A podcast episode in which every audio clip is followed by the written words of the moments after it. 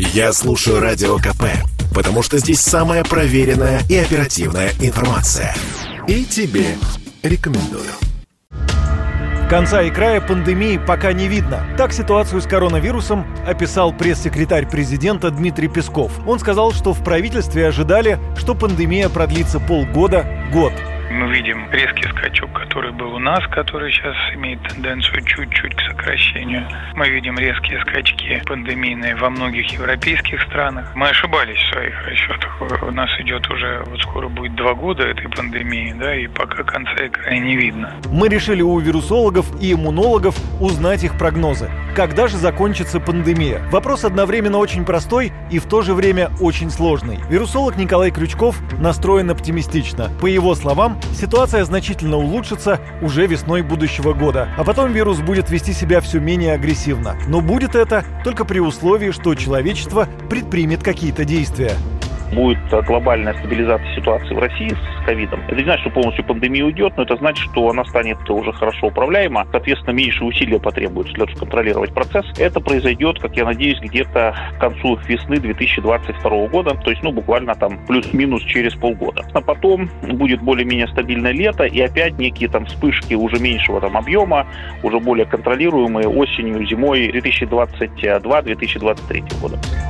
Коронавирус никуда не денется и останется с человеком. Когда возникнет всеобщий искусственный или естественный иммунитет COVID-19, тогда мы придем в состояние мирного сосуществования с ним, отмечает иммунолог Владислав Жемчугов. По его словам, есть несколько вариантов, что будет в дальнейшем происходить с коронавирусом.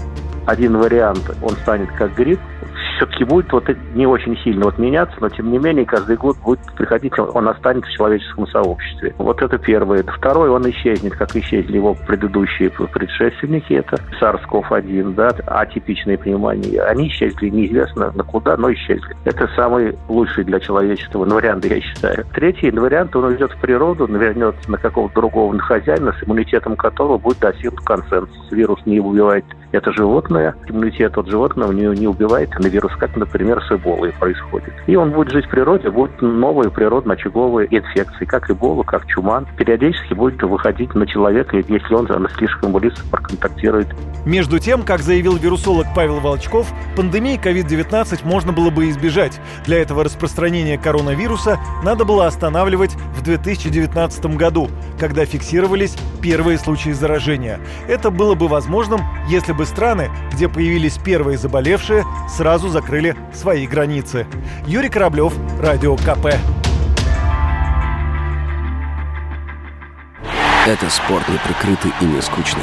Спорт, в котором есть жизнь. Спорт, который говорит с тобой как друг. Разный, всесторонний, всеобъемлющий. Новый портал о спорте – sportkp.ru О спорте, как о жизни –